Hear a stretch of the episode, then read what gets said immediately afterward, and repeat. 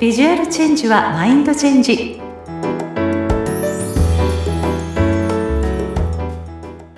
皆さんこんにちは。外見戦略コンサルタントの相原由紀です。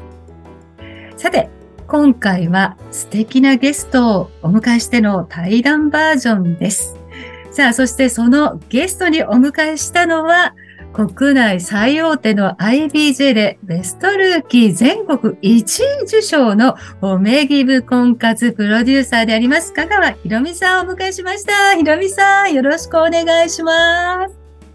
はい、ご紹介ありがとうございます。皆様こんばんは、香川ひろみです。今日はよろしくお願いいたします。はい、よろしくお願いいたします。もうね、ひろみさんはね、私たちなんかこう、まあビジネスちょっとコミュニティで、あの、つながったっていうご縁がスタートだったんですけども、本当にね、リアルでお会いしても、もう笑顔が素敵。もうなんかね、幸せオーラがね、バンバン溢れてるような方で、もう本当に私もいろんな方をつなぎいただいたり、私のことを紹介してくださったりとか、本当にギバーズな方なんですよ。でもそのね、彼女の魅力を本当今回はね、皆さんにもお伝えしたいなと思って今日はゲストにお迎えさせていただいたんですけれども、まあぜひね、あの、ちょっと簡単に、あの、ひろみさんの自己紹介、お願いしてもいいですか？はい、ありがとうございます。はい、はい、えー、私はですね、褒めてギブする褒めギブ婚活で、100年愛の幸せな家族を叶える、これを企業理念としております、全国展開の結婚相談所の、えー、ナコードカウンセラーをしております。ユアポラリス代表の香川博美です。はい。相原さんとはね、えー、ビジネスのチームのつながりで、えー、ご縁がありまして、私自身ですね、えー、もともとは美容業界20年働くバリバリキャリアウーマンから超極貧、こじらせシングルマザーだったんですね。はい。そんな私が一点40歳で離婚し、43歳で、えー、3歳年下の夫にプロポーズされ、人生チェンジの幸せ婚をしました。結婚相談所で会った夫と私再婚したんですね。はい。そんな自分自身の人生チェンジの経験から褒めてギブする褒めギブ、人生チェンジのメソッドを生み出しまして、現在全国展開、えー、婚活カウンセラーとして活動しております。うん、またですね、えー、私、実は子供4人おりまして、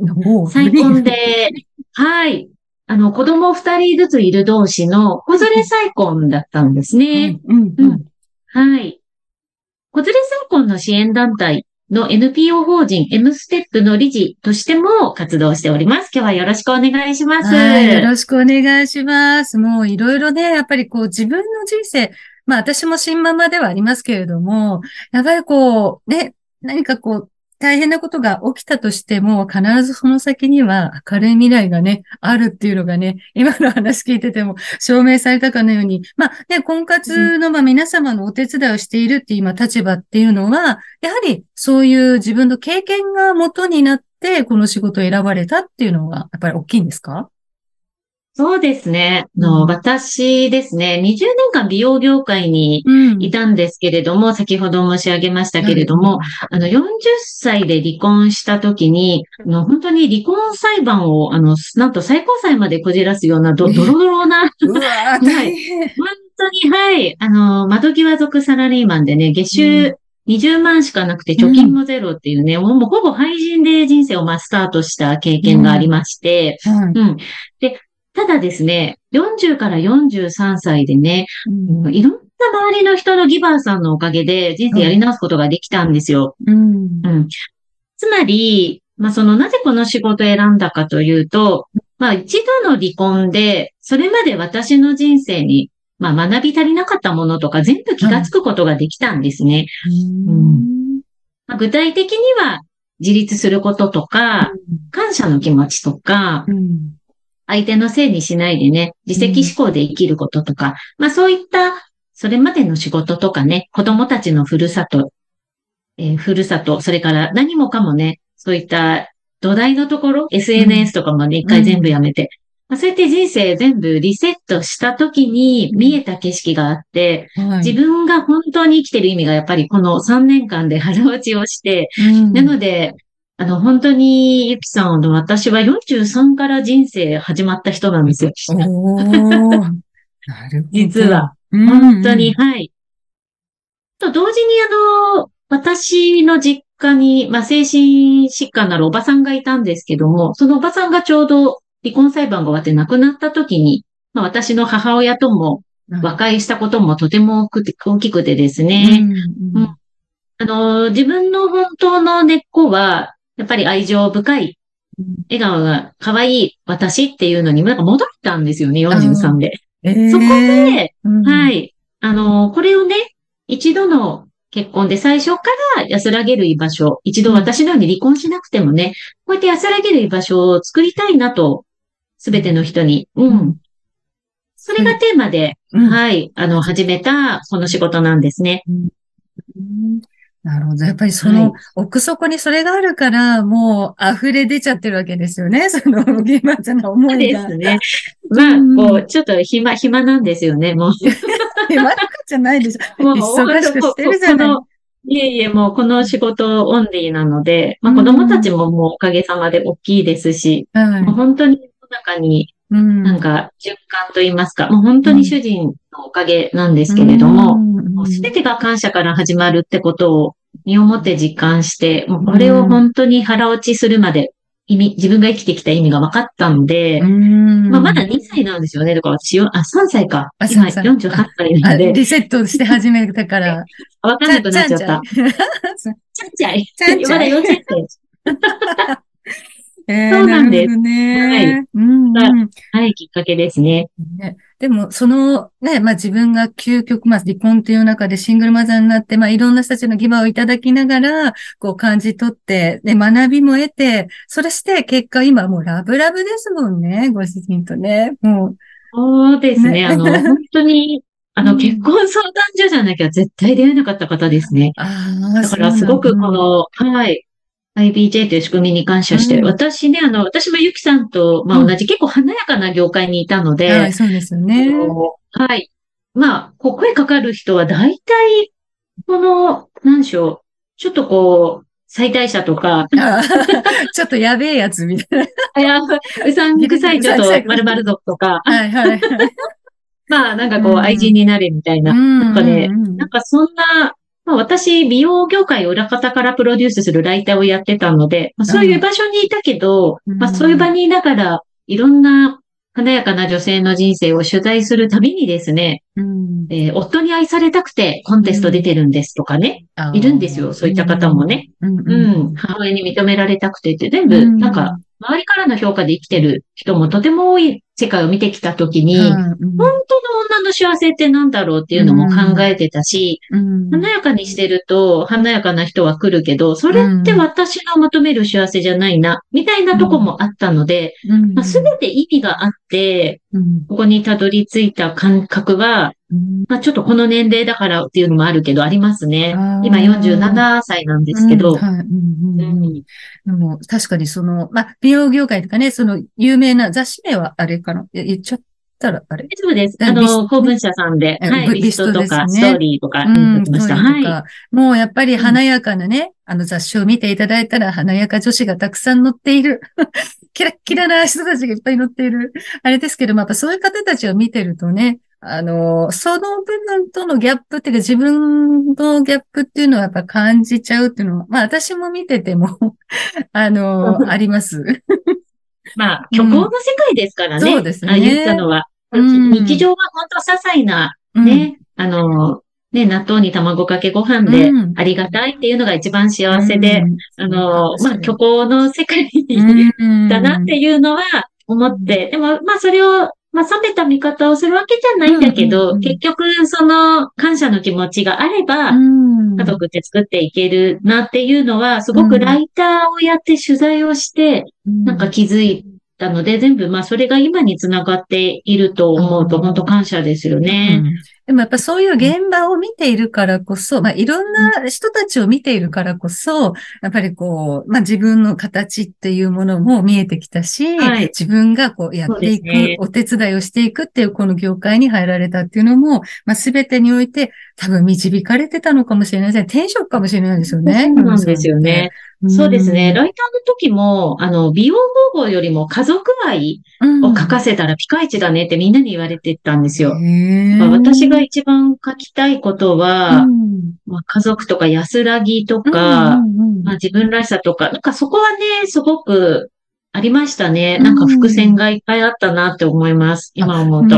でもまあ雑誌内でもやっぱちょっとね、家族に触れるような記事とかもね、ページであったりしましたもんね。はい、私も愛読させていただいておりましてストーリービストは。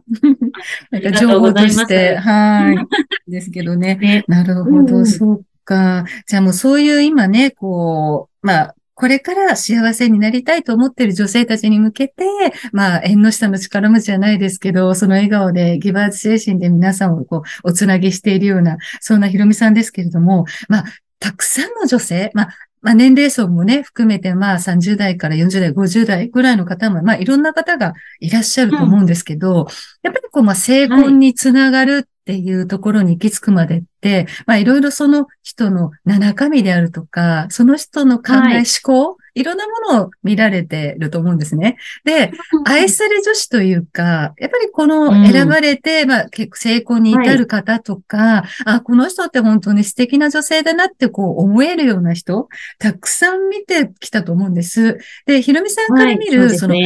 愛される女性っていうのは、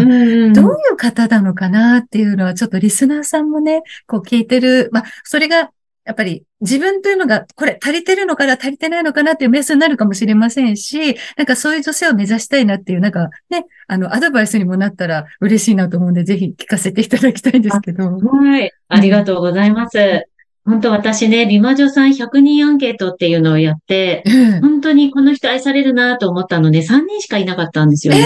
ー、100人の中で3人？そう、3人。で、その3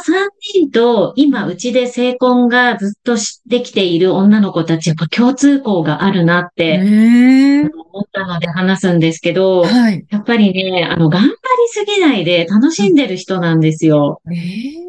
もう、肩の力抜けて。うん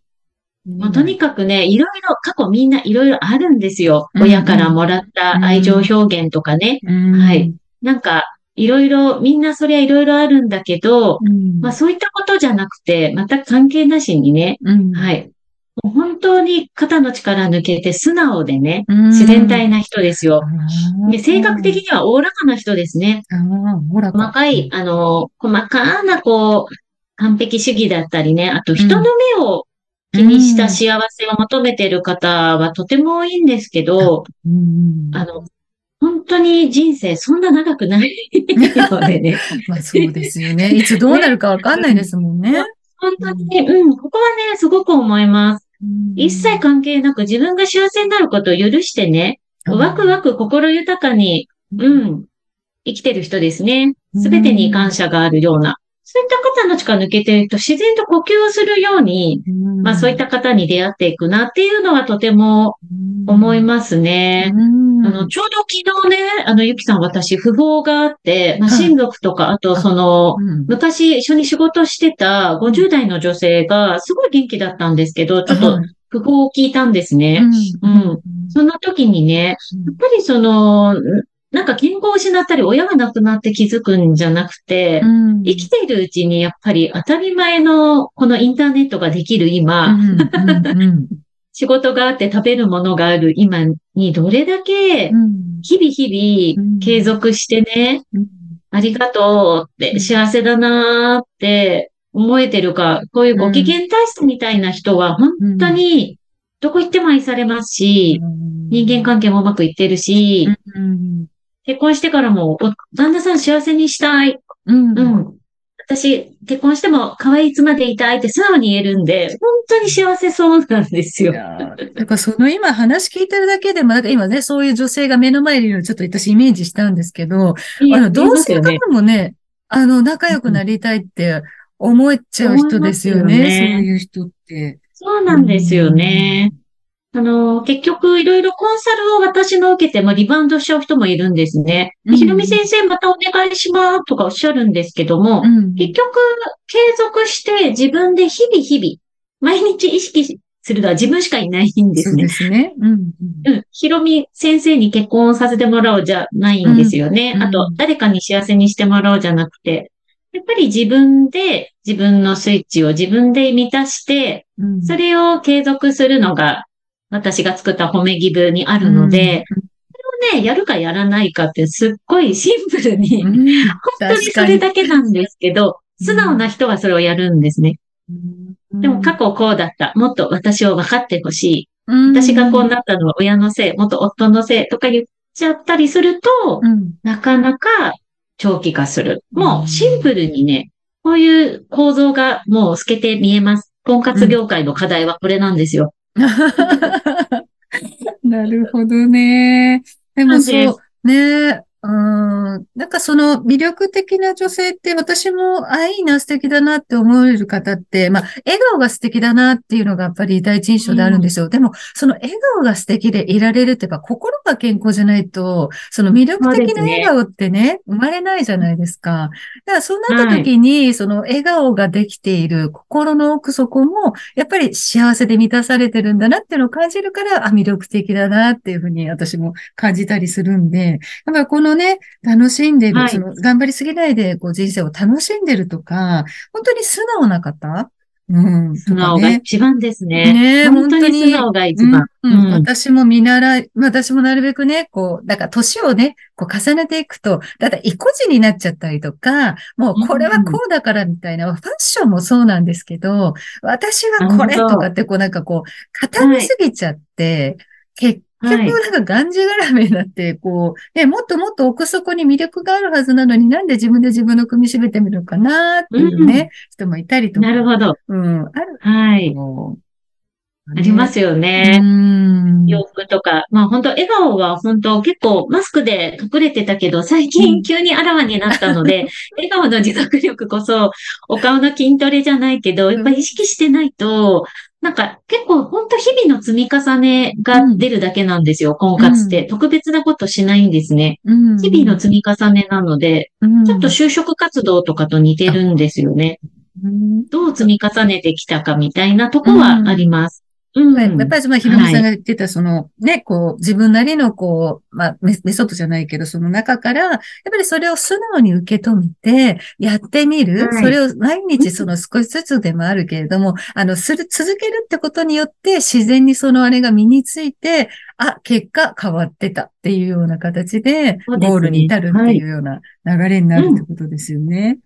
そうですね。もうまずやってみる。もうんう、それだけですよ。まずそうですね行動しないと、行動しないとね、本当そうですね。そうですね。うん、確かに確かに。うんだからやっぱりさっき依存っていうのがちょっと言葉にありましたけど、私もやっぱり昔はやっぱり依存体質で、やっぱりこう、あの、まあ、バツイチだったけど、前のね、あの、旦那さんに、こう、まあ、依存というか、まあ、食べさせてもらうみたいな目線だったりとか、まあ、付き合ってた彼も、何かこうしてもらう、私を見て見てみたいな。相手のことを見るんじゃなくて、私を見てみたいな。私が中心みたいなね。ね。そうそう。で、何かあると、もう、なんか悲劇のヒロインになって、もうなんであの人はみたいな、こう自分がスポットライト浴びてるみたいなね。うんそんなのにそうそう。思ってたけど、やっぱり私もいろいろ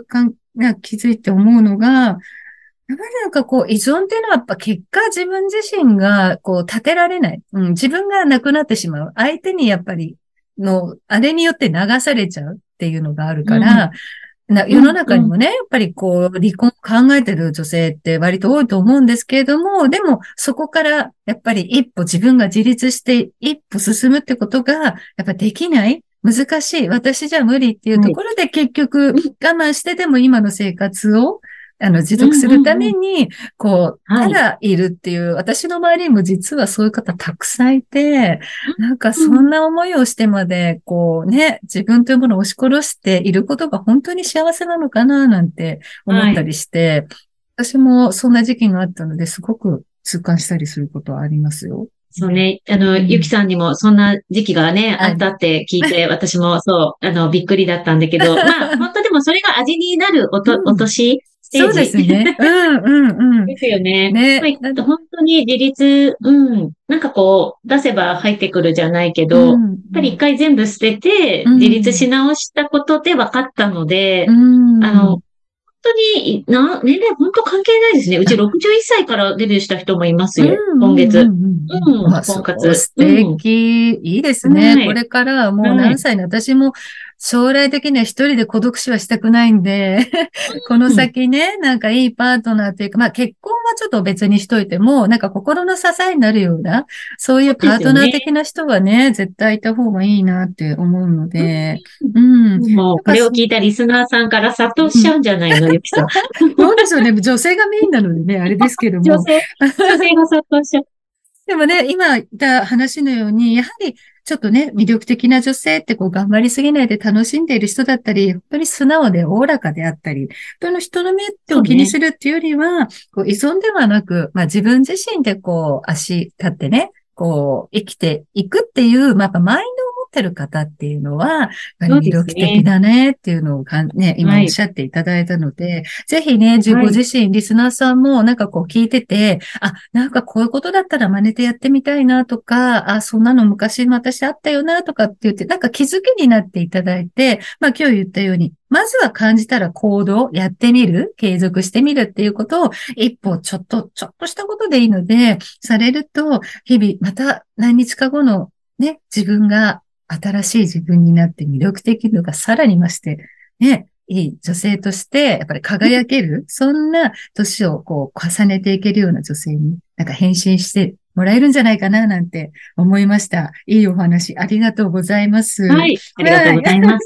それでね、もうあっという間にいろんな話を聞きすぎてしまったんですけれども、ちょっといラストはですね、毎回私イメージコンサルタントで、はいああのゲストの方に何か外見的な部分、ファッションの部分でお悩みありませんか？ってご質問をしてるんですけど、ひろみさんの中で何かありましたら、ぜひ、あの、お聞かせいただありがとうごきたいんですが。ざいます。はい私ね、ほんと服のセンスないんですよ、ゆきさん。ええあの私イメージないんですけどね、そんな。ないんですよね。うんえっと、まあ、婚活中はね、モテるための勝負ワンピとかもいっぱい A ラインとか揃えてたけど、うん今年齢も47で、まいろいろ経て落ち着いて、まあ、体型もね、やっぱ加水してくるじゃないですうんか。はいうんはい。なので、大人可愛い魅力ってなんだろうってよく考えるんですよね。まあ、背も低いし、うん私の主人もあんまり大きくないので、ヒール履かないんですよ、私今。ああ、そうなんですね。はい。で、まあ、足も私めちゃ短いので、うん、あの、何でしょう、ピタッとした黒とか白のニットのロングの、なんかニットワンピースとか着ることが多くて、まあ、主人がいいよって言ってくれる服を物欲なく買ってくるみたいな感じで、うん、子供10代の私どうなるんだろうってちょっと思うので、年相な大人可愛らしさのうん。質とか、選び方とか全く私はあんま分かってなくて、うん。はい。私の婚活女子もね、あの、うん本当ゆき先生にお世話になってるんですけどあり、がとうございちゃうって思うので、ねぜひアドバイスお願いします。あ、ありがとうございます。そうですね。まあ、大人可愛いって、私の周りでもそうなんですけど、やっぱりアラフィフ女性になっていくと、なんか逆に昔はそんな、あの、可愛いものってそんなに目いかなかったのに、この年になってくると、ちょっと女性らしい、可愛らしいものに目がいって、やっぱそういうアイテム着られてる方、結構いらっしゃるんですよ。で、ただ、はいあの、大人可愛いっていうイメージになると、やっぱり可愛いイコール、やっぱりフリルであるとか、リボンであるとか、やっぱりちょっと揺れる柔らかい素材とか、こう、フレアだったりっていうようなものがね、やっぱり可愛らしさを表現するアイテムの中にあるんですけれども、やはり大人ですから、10代の子がね、着るような、娘が着るような、やっぱりフリルがブワッとなんかでかくなんか跳ねるように大きいとか、ね、あの、すごく主張しすぎるものとか、あの、リボンもね、どーんとでかいとか、何個もあるとかっていうものは、逆に痛い。娘のものを着てしまったりとかね。そうなんです。うんあの、同じぐらいの身長差で体型も変わんないからって言って、娘さんのを着てらっしゃる方、たまにいらっしゃるんです。だけど、たまにあります、たまに、たまにやる。ね。でもね、娘さんの世代の服っていうのはやっぱり娘さん世代に似合うようにはできてるんですよ。そうですよね。うんなので、まあ、もちろんね、体バランスとか、そのさっき言ったフリルの大きさとかが、あの、そんなにブリブリしてないものとかであれば、まあ、似合うものもあるかもしれないんですが、本当にこれはね、ちょっと要注意で、娘のものと同じものを着てしまうっていう方は、あの、ちょっとね、着る前に全身鏡で遠くから、遠くから自分を見つめてみてください。ですよね。全体のバランスが大事なんです、実は。なんですね。いや、娘に頼むからやめろってよく最近、あ、そうなの？大学生の娘に、あ、これいいじゃんって、本当き、着ようとするので、うんまあ、お前はバカかって言われました。この前、ついに、お前って言われた。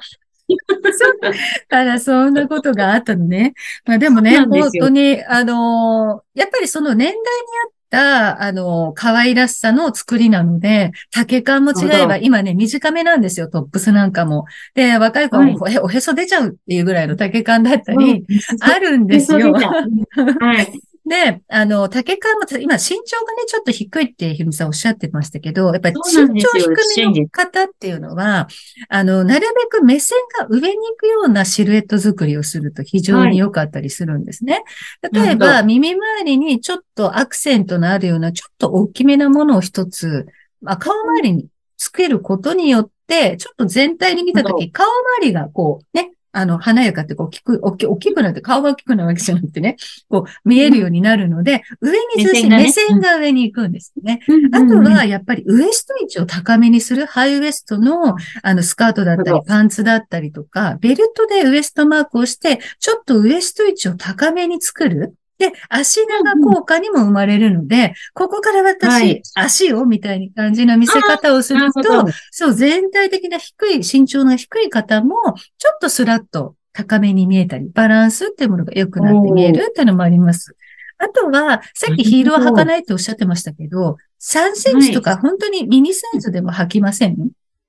全然？主人と別の時は入ってます。え、それはなんか身長、あの、ご主人が気にしちゃう？め目線が上になると気になっちゃうとかあります？あので自分的に、あの、こう、目線を同じくしようと思ってるだけで、あしあの、別の時はね、ヒール履く、履きますね。あ3から5ぐらいかな、でも。うんうんうんまあ、一応はね、あの、足をきれいに見せてくれる高さって、まあ、7センチが理想ってされてるんですけど、うん普段履き慣れない人は、急に7センチだったらもう歩けなくなるので、ね、やっぱりまずねね。そう。ただ、まずは最低3センチっていうものをお勧めしていて、ただ、ヒ最低3ールのね、あの、形、はい。あの、チャンキーヒールって言って、いわゆる太い、あの、太めのヒールでドンと3センチではなくて、後ろから見たときに、P ヒールとかでもいかないまでも、ちょっと細くなっていくような、可愛いあの、ですよね。可愛らしい作りのうん。うん3センチのヒールっていうもの、後ろから見た時のシルエットが女性らしく見えるっていうヒールをあ選ばれると、後ろからの姿も特別美しく見えますし、あと前からねそう見た時のと、と、トゥの形、ポインテッドトゥって言って、ちょっと先が尖るようなものだと、ちょっとエレガントさっていうのもあ演出されるので、ラウンドって丸いね、バレーシューズのまん丸よりは、少し足のサイズにちょっとね、あの、当たりがあるとかあったら別ですけれども、そうじゃなければ、少しポインテッドトゥっていうね、先が尖ったものをすると、そう、うん。大人エレガンスにもなったりもしますし、まあ、大人可愛いっていうちょっとさっきのお話だと、まあ、あの、まあ、バレーシューズっていうのも、ぺたんこで履くのもちょっと可愛いかもしれないですし、まあうん、フリルリボンっていうのは、控えめに、あっても控えめにねっていうぐらいの作り方にすると、あら、あの人痛いとかって思われずに可愛らしい印象を作れるのかなと思うので、ぜひぜひ、あの、全身のバランスっていうのが大事ですので、着る前とか、例えば何か買うときにも試着して、試着室から出て、遠くの鏡で見たときに、やりすぎてないかなっていう、やっぱり引き算。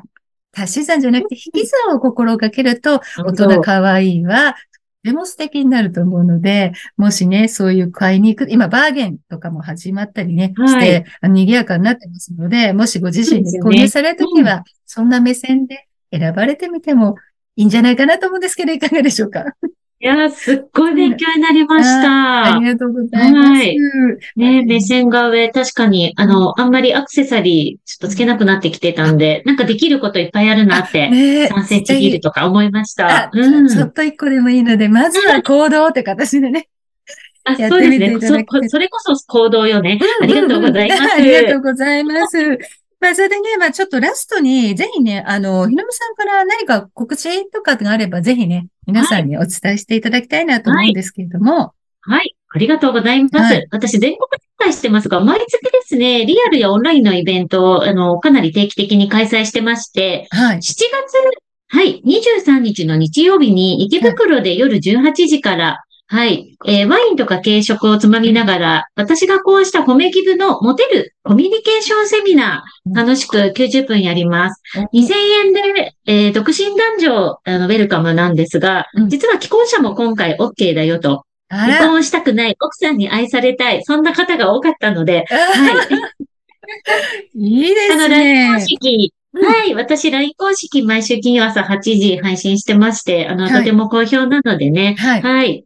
元ライターの私が面白おかしく婚活のリアル書いてますので、ぜひそちらからご案内しますので、はい。はい。あの、皆さん気軽に参加してもらえたら嬉しいです。はい。ありがとうございます。じゃあぜひね、概要欄にね、その LINE 公式のね、部分を皆さん、あの、置きますので、ぜひちょっとね、23日、興味があるわ、ね、褒めギブのその、いわゆるね、モテるというか、女子力上がりそうなそんなセミナーをぜひね、聞きながらワインと軽食で皆さんと楽しいひとときを過ごされるのもいいかもしれませんね。ありがとうございます。ありがとうございました。はい、本当にあっという間にもうね、経ってしまいましたけども、本日は褒めギブ婚活プロデューサーであります、香川ひろみさんにたくさんのお話お聞きしました。本当にひろみさん、今日はありがとうございました。ありがとうございました。はい。それではまた。